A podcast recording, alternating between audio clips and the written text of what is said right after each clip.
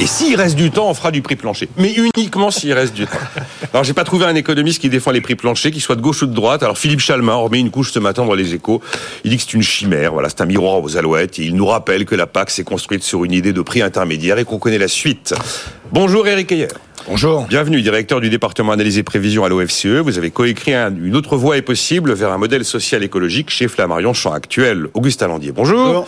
Professeur à HEC, co-auteur avec David Tesmar du prix de nos valeurs quand nos idéaux se heurtent à nos désirs matériels chez Flammarion et co-auteur avec David Tesmar de cette chronique dans les écoles le 8 février. De toute façon, je vous avais jamais écrit tout seul. Et lui non plus d'ailleurs. Oh bah la recherche c'est un travail collectif hein, maintenant donc euh, j'écris pas qu'avec David mais mais, mais euh, en fait euh, on travaille de, par équipe le plus souvent maintenant en, en recherche. J'ai ressorti là les 10 idées qui coulent la France. Je crois que vous pourriez en réécrire une partie. C'était, il, est, sorti il y a pas, il y a pas mal d'années. Hein. Elles ont la dent dure, ouais, c'est des, des, idées qui ne sont pas sorties euh, de l'esprit des gens. C'était le précédent. Euh, bonjour Stéphane Van Nuffel. Bonjour Nicolas. Co-fondateur de netinvestissement.fr. Voilà ce que nous dit France Stratégie sur les réformes 2019-2021. Je vous rappelle, on change le mode de calcul du salaire journalier de référence. Je rentre pas dans le détail, c'est cornélien. Hein. On passe de 4 à 6 mois la durée minimale de travail pendant les 24 derniers mois pour pouvoir s'inscrire à Pôle emploi. On impose la dégressivité des indemnités des cadres de 30 au bout, enfin à partir du septième mois, mais uniquement pour les hauts salaires, et on met en place un bonus-malus pour les employeurs qui multiplie les contrats courts. Qu'est-ce que ça a donné, nous dit France Stratégie? Des résultats. Oui, mais alors on a du mal à quantifier ce qui est purement lié aux réformes, et ce qui est aussi lié à un formidable décollage du marché de l'emploi après Covid.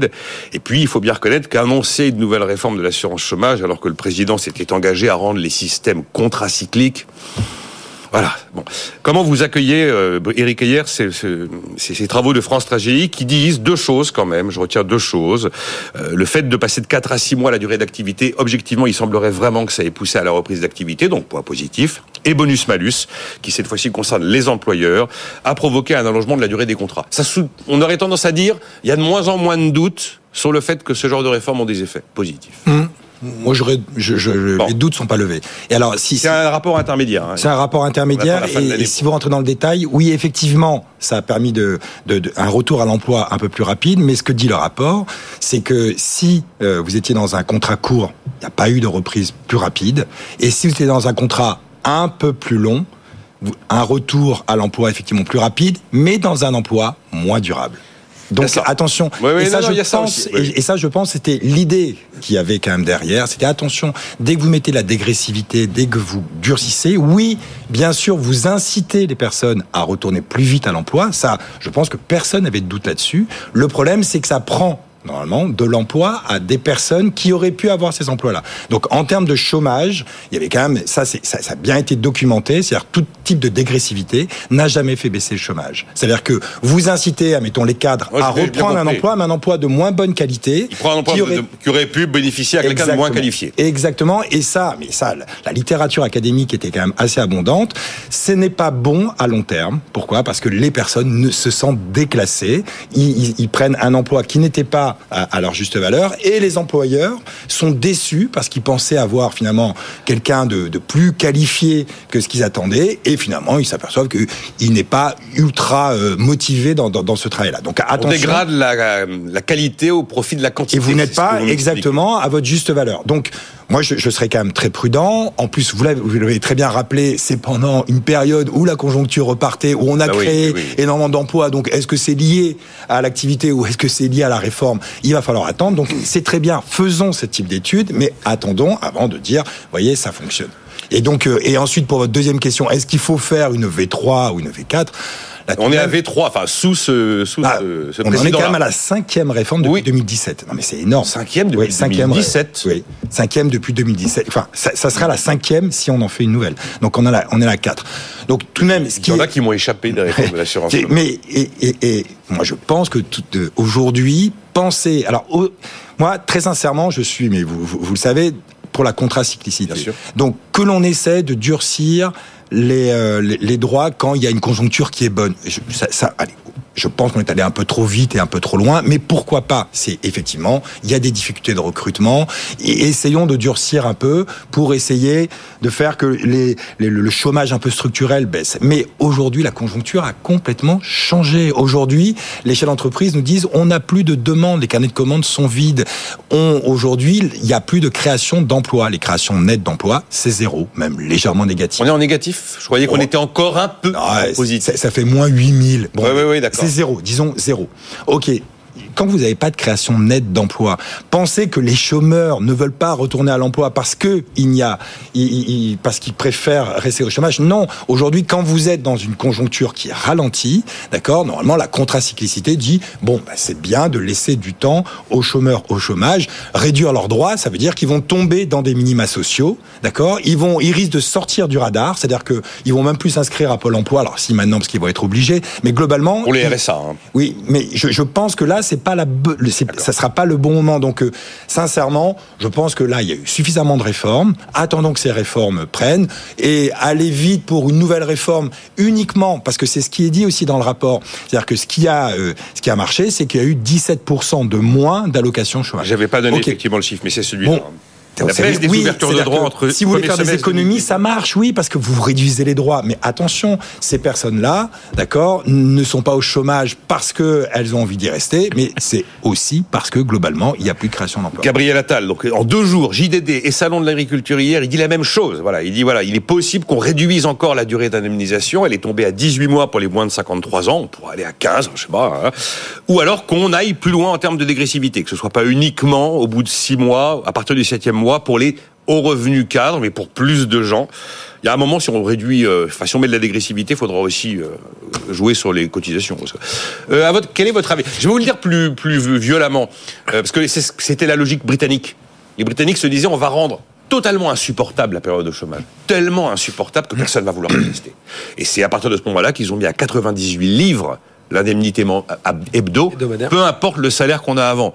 Vous assurez quand vous aviez un bon gros salaire et que vous tombez à 98 livres par semaine, euh, c'est la misère totale. Mais bon, c'était leur pari. Euh, vous en pensez quoi Il faut remettre le couvert aujourd'hui au moment où tous les indicateurs basculent. Bah, D'abord, vous vous tournez vers moi pour le modèle. Voilà, vous, vous tournez vers moi pour le modèle anglo-saxon. Non, non, non, non. Ils pas forcément toujours raison. simplement dit plus violemment. Non, mais parce que moi, je défends souvent des idées libérales, mais pour autant, euh, le libéralisme anglo-saxon, américain et anglais n'est pas forcément loin de là. Non, il y a des bémols dans votre libéralisme. je sais, il y a des bémols dans votre libéralisme. D'abord, la question qui, qui est posée est extrêmement large et extrêmement compliquée. Euh, d'un point de vue très politique, ma vision à moi, Nicolas, elle est simple.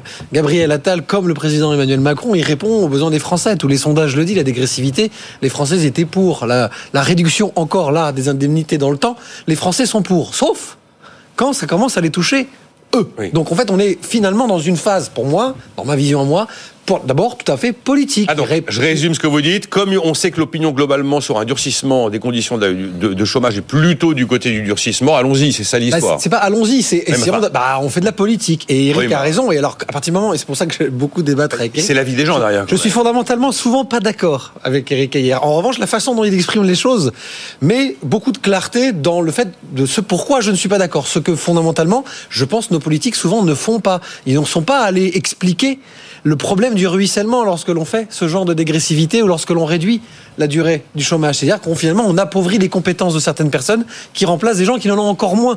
Donc en fait on durcit le chômage le plus difficilement résorbable, celui des gens les moins qualifiés. C'est le libéral qui vous dit ça. C'est pas pour autant que je suis d'accord de dire, ouais, intellectuellement, il faut quand même faire quelque chose. C'est-à-dire qu'intellectuellement, on ne peut pas se dire, bah, à partir du moment où je vais être déclassé, je vais rester en inactivité plutôt que de reprendre un boulot. C'est là où le libéral a les oreilles qui commencent à bourdonner et où on n'est pas d'accord. Parce que je dis, bah si, crée ta propre entreprise, deviens auto-entrepreneur, etc. C'est, elle est juste là, la différence. Et traverse la rue, quoi. Traverse la rue. Arrête de compter sur l'État tout le temps, tout le temps, tout le temps. Parce qu'à un moment donné. mais on a fait pas mal quand même. C'est pour ça que je dis, on, n'a pas rien fait là-bas. On a fait pas mal. Alors maintenant, je vais juste vous donner le dernier point, parce que je, vais laisser Augustin discuter, euh, parler de ça. Mais moi, il y a une seule chose qui me gêne, c'est le chiffre que vous avez malheureusement oublié, mais qu'Eric a rappelé, les 17% d'économie. 17% de, non, 17% de baisse d'ouverture des droits. Oui, mais donc ça veut dire fondamentalement des, économies. des économies. et, bon, je l'ai dit. Entre premier semestre 19, premier semestre 22. Je l'ai dit dit, et je vous retrouverai tous les podcasts sur ce plateau depuis dix ans, à chaque fois, si on doit faire à un moment donné des économies sur l'emploi, ces économies ne doivent pas être gardées, elles doivent être réinjectées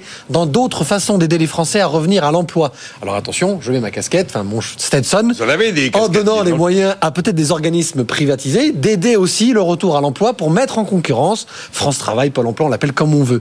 C'était, il faut, il faut éviter, il faut surtout éviter d'imaginer faire des économies sur le travail, le retour à l'emploi. C'est impossible, en particulier lorsqu'on passe la barre des 50 ans. Toute économie faite doit être réinjectée uniquement dans l'amélioration de ce système de retour à l'emploi. Donc par exemple, si on doit réduire la durée du temps de travail pour euh, la dernière euh, explication de réforme, parce que ça éviterait peut-être que certains, et je pense qu'ils sont pas si nombreux que ça, restent tranquilles chez eux, parce que c'est ça que les gens s'imaginent, plutôt que de retourner bosser, ben ok, on le fait. Mais les économies à ce moment-là doivent permettre d'éviter ce réflexe de déclassement que pourrait avoir un cadre vers un, métier intermédiaire et un intermédiaire vers un métier non qualifié. C'est la seule chose qu'il faut vraiment avoir en tête. Sinon, moi, je suis évidemment pour qu'on réforme encore plus et qu'on privatise une partie du retour à l'emploi. Il y a un timing. il y a un timing pour les réformes. Non, mais la concurrence, elle, est, elle, est, saine par moment si elle euh, est maîtrisée. Je vais réagir Augustin. J'ajoute un élément d'information qui date d'hier. On voit venir de manière assez précise, parce qu'il y a même des débuts de, de pistes très précises, au-delà des 10 milliards de coupes dans la dépense de l'État, qui sont ont été publiés par décret. On a vu avec euh, François Eckel hier qu'on était probablement sur un chiffre brut et pas un chiffre net. Ah, François, lui, son pari, c'est qu'on si on arrive à 4-5 milliards nets, ce sera quand même déjà pas mal. Et là, on commence à parler maintenant de s'attaquer à la dépense sociale. Il y a la réforme de l'assurance chômage, on vient d'en parler, mais il serait question de, monter la CSG sur les indemnités des chômeurs, qui est réduite aujourd'hui, et éventuellement de remettre en cause le remboursement à 100% des ALD, les affections longue durée. Tout ça s'ajoute à tout ce que l'on sait déjà sur le doublement des franchises médicales et autres. Votre position, Augustin, par rapport à ce qu'on vient de se raconter bah, Séparons un peu l'économique et puis après le, bon, comment ça rentre dans le débat politique d'aujourd'hui. Sur le pur économique, je suis d'accord avec Eric, il y a bien des arbitrages euh, compliqués. D'ailleurs, les, les, règles qui s'appliquent à un moment, euh, qui sont optimales à un moment, ne le sont pas forcément à, à un autre. Euh, Là-dessus, euh, on est dans une période quand même de, changement technologique fort. Moi, mon sentiment, c'est il y a un aspect intergénérationnel dans la mesure, hein, qui est qu'elle vise au fond plutôt les plus de 50, 50 euh, je sais plus quel est le seuil, 52, 53. Euh, donc cet aspect intergénérationnel, il est important parce que, bah, en période de choc technologique, si vous voulez, les primes de seniorité, l'idée qu'un type de 55 ans doit gagner nettement plus que quelqu'un qui rentre sur le marché de l'emploi, elles sont pas toujours, elles reflètent souvent mal la productivité. Et donc ça, il y a un moment où effectivement les gens doivent accepter des décodes de salaire, cette espèce de tabou sur euh, accepter des décodes. Mais bien sûr. Donc ça, c'est ce que le rapport montre d'ailleurs. Le rapport qui Je est doute que les partenaires sociaux nous proposent ce genre de piste. Bah, le, rapport montre que effectivement, ça pousse les gens à accepter parfois des salaires plus faibles que ce qu'ils avaient avant, parce que bah voilà, le, la, la, productivité d'un senior est pas toujours euh, nettement plus forte que celle d'un junior dans des périodes de changement technologique fort. Donc je pense que c'est de manière cryptée. C'est pour ça que c'est Attal qui l'apporte aussi. Je pense.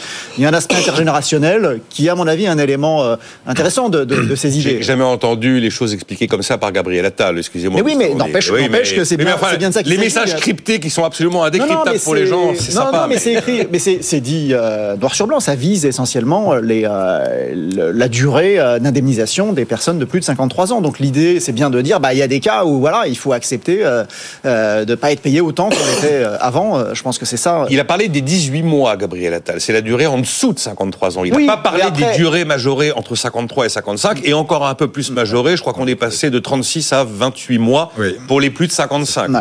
Mais c'est pas trop ce qu'il veut faire en fait. Hein, bon.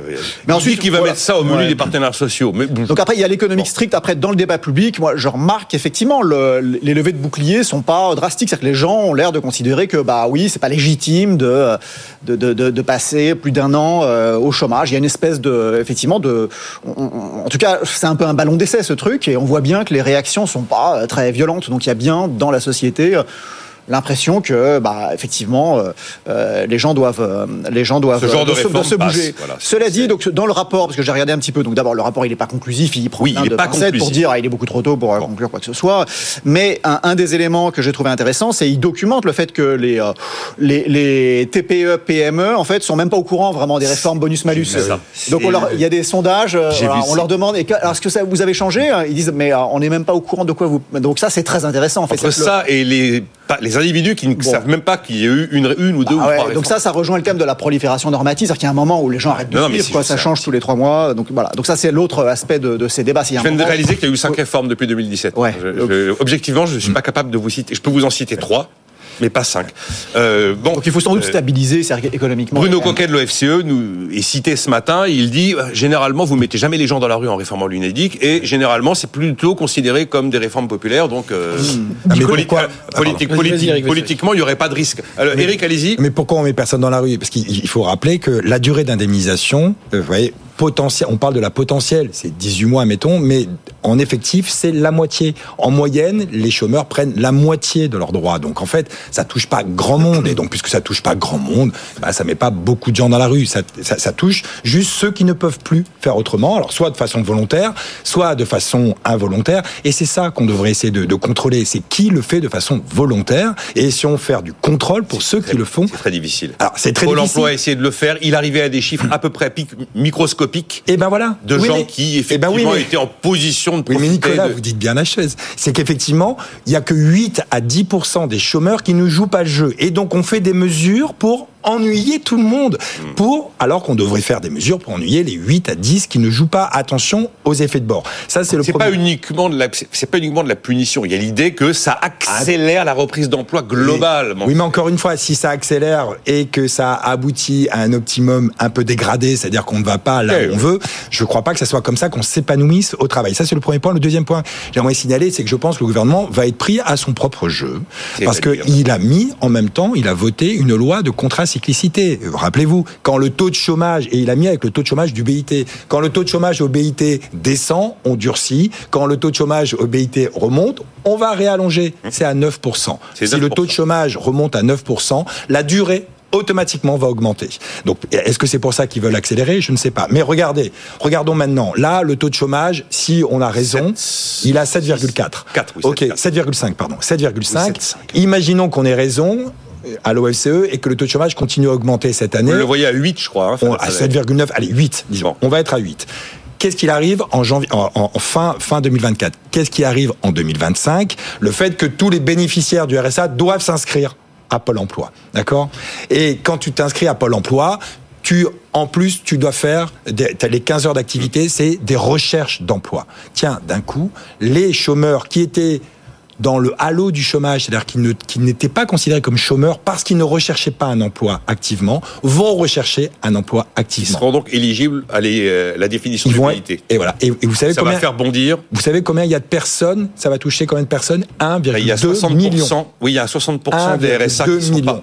Donc si 1,2 million, alors ça, tout le monde ne va. Mais si, imaginons. J'ai compris. Imaginons qu'il y ait beaucoup de monde qui s'inscrivent. Le chômage au sens du BIT passe à 9. 9, la durée augmente. Et donc du coup, le gouvernement qui voulait le réduire va être obligé de l'augmenter à cause de cette mesure. Mais voyez, moi, je pense que si la hausse du chômage est liée à cela, c'est une bonne hausse du chômage. Si les chômeurs qui n'étaient pas considérés, qui n'étaient pas sous le radar, qui ne recherchaient pas activement, eh ben, ils recherchent tant mieux. Ils ne vont pas toucher l'indemnisation à ces gens-là de toute manière parce qu'ils n'ont pas travaillé. Mais ils vont rechercher de l'emploi et c'est plutôt bien. Donc vous voyez, il faut pas voir la période de chômage comme une mauvaise période. Au contraire, il faut au moment où on les a sous le radar, les aider à retrouver un emploi, leur dire il faut les qualifier, il faut t'encourager, on, on, va te suivre. Mais ça, vous voyez, il faut réinverser la façon de voir le chômage. La période de chômage, généralement, c'est une période qui doit être cruciale où on dit tiens voilà, tu es déqualifié parce que maintenant les nouvelles technologies, tu sais pas et donc tu vas pas rester dans cet emploi-là, on va te reformer à autre chose. Et donc, mais des fois, il faut plus que six mois pour réapprendre un métier, Marque une pause. etc.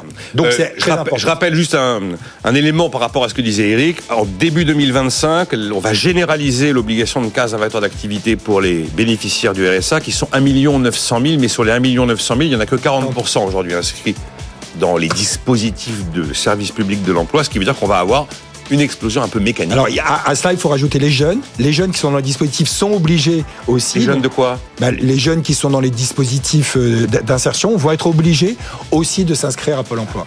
Et donc c'est ça qui fait le 1,2 million. Ça va pas être bon pour le moral hein, si on retrouve les 9, 9,2% de chômage. Ah, c'est possible.